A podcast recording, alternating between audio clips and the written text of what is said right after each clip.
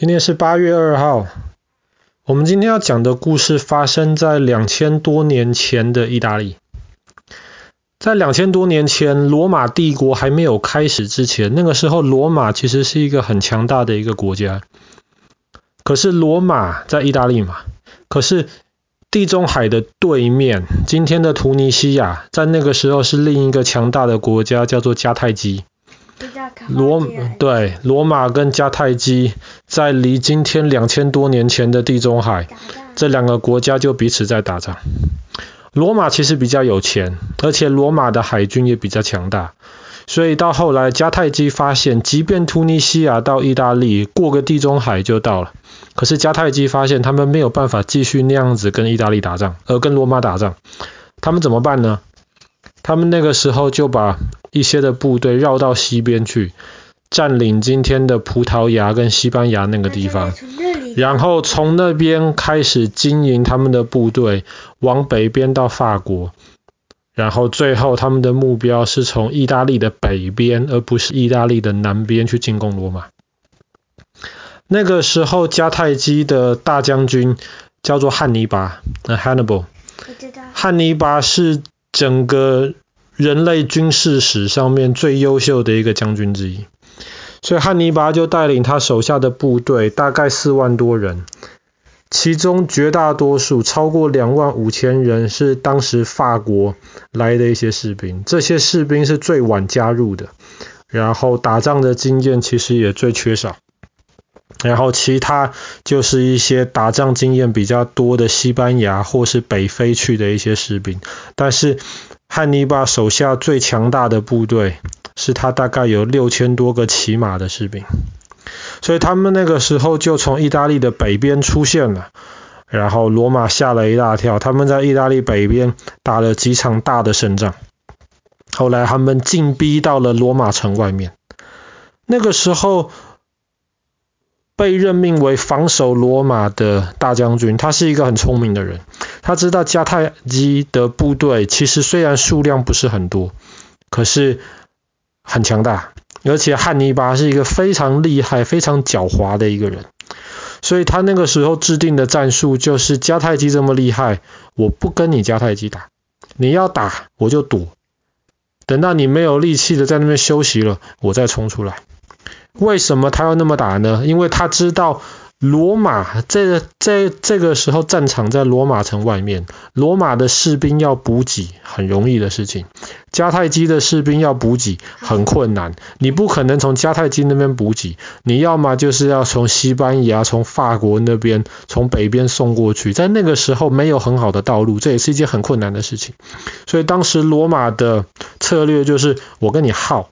耗到你饿肚子没有食物了，我不用打就赢你了。那些手指都没有力气。没错，没错，这个方法其实是正确的，可是这个方法要耗太久了。所以当时罗马城里面的一些老百姓，特别那些有钱的贵族，他们每天就看到迦太基的士兵在外面晃来晃去，他们就很担心，他们就决定要把这个将军换掉，要换另外两个将军上去。那两个将军比较年轻，比较有活力，所以那两个将军就决定啦，嗯，迦太基的部队在外面，他们多少？四万人是吧？没有问题，他们在罗马城里面聚集了八万以上的士兵，八万以上的士兵，他们就觉得自己其实是非常非常有把握。可是那个时候，汉尼拔做了一件事情，汉尼拔其实也很聪明，里面罗马八万的士兵想要一场决战。其实汉尼拔也想要一场决战，他知道他的士兵少，可是为什么他要决战呢？补给，他如果不决战的话，时间再耗下去，那么他们没有食物补给，他们就得撤退了。所以两边都想要决战，这个时候汉尼拔他就把他的士兵。从北边绕到了罗马城的南边，占领了占领了罗马城的一个粮仓，收藏食物给罗马老百姓跟士兵的一个城市。那个城市的名字叫做坎尼。好啦，既然坎尼被占领了，那么罗马里面八万多个士兵就更急了。他们怎么办呢？他们就决定了，我们要出战。要跟汉尼拔打一场仗。这就是历史上非常有名的坎尼之战，发生在西元前两百一十六年的今天，八月二号。坎尼会战离今天已经两千两百多年了，可是今天全世界最优秀的军事学校——美国西点军校，还在学习坎尼会战，迦太基或是汉尼拔到底是怎么打赢的。再提醒一下，汉尼拔手下的部队四万多，罗马的部队八万多，而且罗马的方阵。他们士兵的盔甲、盾牌，他们士兵的训练其实都是很好的。而且坎尼有一个特色，就是坎尼一望无际，平原是没什么树。你知道，如果有山呐、有树的话，士兵可以躲起来，可以偷袭，可以埋伏，对不对？坎尼什么都看得清清楚楚，你没有办法耍什么小技巧。所以正常情况下来，汉尼拔输定了。可是汉尼拔非常非常的厉害，他是怎么打赢这场战争的呢？那个时候罗马的士兵，他们就是用他们一向非常有效的打法。罗马最强的是他们的重步兵，穿着很重的盔甲，拿着很重的盾牌，列成一个一个大方块这个样子站在中间。那个时候对。他们的 legends，那个时候罗马的重步兵就放在坎尼战场上的中间，把他们比较弱小的、没有经验的那些轻步兵，以及他们比较少的一些骑马的士兵放在两边。那个时候罗马是这么想：我重步兵人又比你多，压过去，直接把你打败就好了。汉尼拔完全相反，汉尼拔把他最弱的、没有经验的两万五千个法国士兵放在中间，去面对罗马的那些重步兵，然后，然后汉尼拔把他最强大的一些骑兵，还有最有经验的步兵都放在两边。OK，中间是弱小的、没有经验的法国士兵，比较强的步兵、骑兵放在两边。可是中间不是站成一条线平的哦，最弱的那个地方，汉尼拔里面混了一些有经验的西班牙老兵，然后让他们稍微在中间突出去一点。所以你可以想象，中间是一条直线，但是最中间的地方突出去。为什么突出去？因为汉尼拔就要用突出去的这些士兵吸引罗马的重步兵。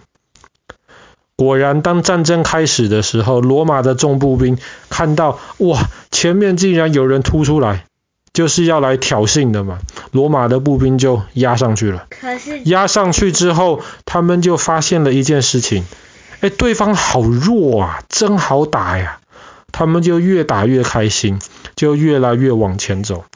可是当他们往前走的时候，他们没有发现一件事情，就是迦太基的步兵是一直打撤退的，但是他们没有打败仗，因为那些西班牙老兵很有次序的教导那些法国那些新兵。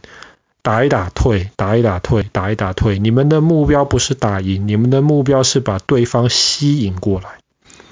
OK，在迦太基的部队中间撤退的时候，两边的部队很容易的就打败了罗马两边那些经验不够，然后那些不是非常优秀的那些骑兵。因为迦太基最强的就是在两边，那两边是罗马最弱的。所以当罗马中间的那些重步兵往前走的时候，他们的两边已经被迦太基的部队已经被迦太基的部队包围了。不要忘记哦，罗马的两边是很弱的，他们打不赢，打不赢怎么办？撤退不了，他们的退路已经被迦太基的骑兵包围了。他们只能往中间撤退，对不对？嗯。你不能够往往边边嘛，敌人从边边来，你不可能往后面，你也没有办法往前面嘛，你只能够往中间撤退。中间就是罗马最强大的重步兵。可是罗马的中步兵一面往前走，一面发现为什么两边开始挤了越来越多人？仔细看，还是我们自己人。你能不能打自己人？没有办法。所以那个时候，罗马的中间就越来越挤，越来越挤。然后迦太基强的一些部队就从边边继续往中间，把罗马的部队继续压得更挤。很快的，中间的罗马部队就发现。他们动都动不了。这时候，两边罗马那些没有经验的部队已经完全被打败了，没地方逃，就开始往中间，不是撤退了，开始往中间逃了。往中间逃的时候，在中间那些很有经验的罗马部队，他们也慌了。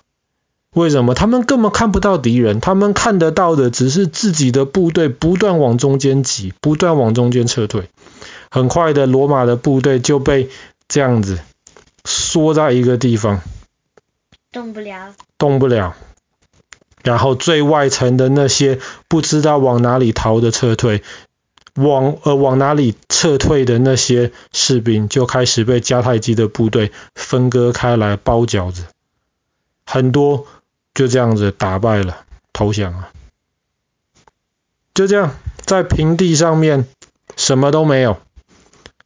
可是迦太基的部队，特别是汉尼拔，用他的经验，然后他非常非常聪明的用罗马自己打败的部队，打败了罗马的部队。你听得懂吗？其实罗马中间最强的那些重步兵没有被打败，他们不是被迦太基的部队打败的，他们是被他们的，他们是被他们自己的伙伴。没地方撤退，就反而挤进来，让他们也没有办法好好的去攻击敌人。他们是被自己打败，所以这一场战争精华的地方就在这里。可是后来，后来当迦太基的部队打赢了之后，有人劝汉尼拔说：“你为什么不趁机把罗马城打下来？”迦太基部队竟然撤退了。后来人就觉得很奇怪，你为什么不打下来？汉尼拔的解释是说，打下来了我守不住，因为我的部我的士兵没那么多，补给没那么多。再怎么说这个地方是意大利，罗马的援军会一波又一波的过来，我守不住，所以他后来就撤退。可是也是因为他没有在那个时候乘胜追击，灭掉了罗马。当罗马回过神的时候，反而就把迦太基打败了。所以，其实想一想，有点可惜。如果那个时候罗马被打败的话，后来整个世界的历史就要重写。好啦，我们今天故事就讲到这边。发生在西元前二一六年的今天，非常经典的一场坎尼会战。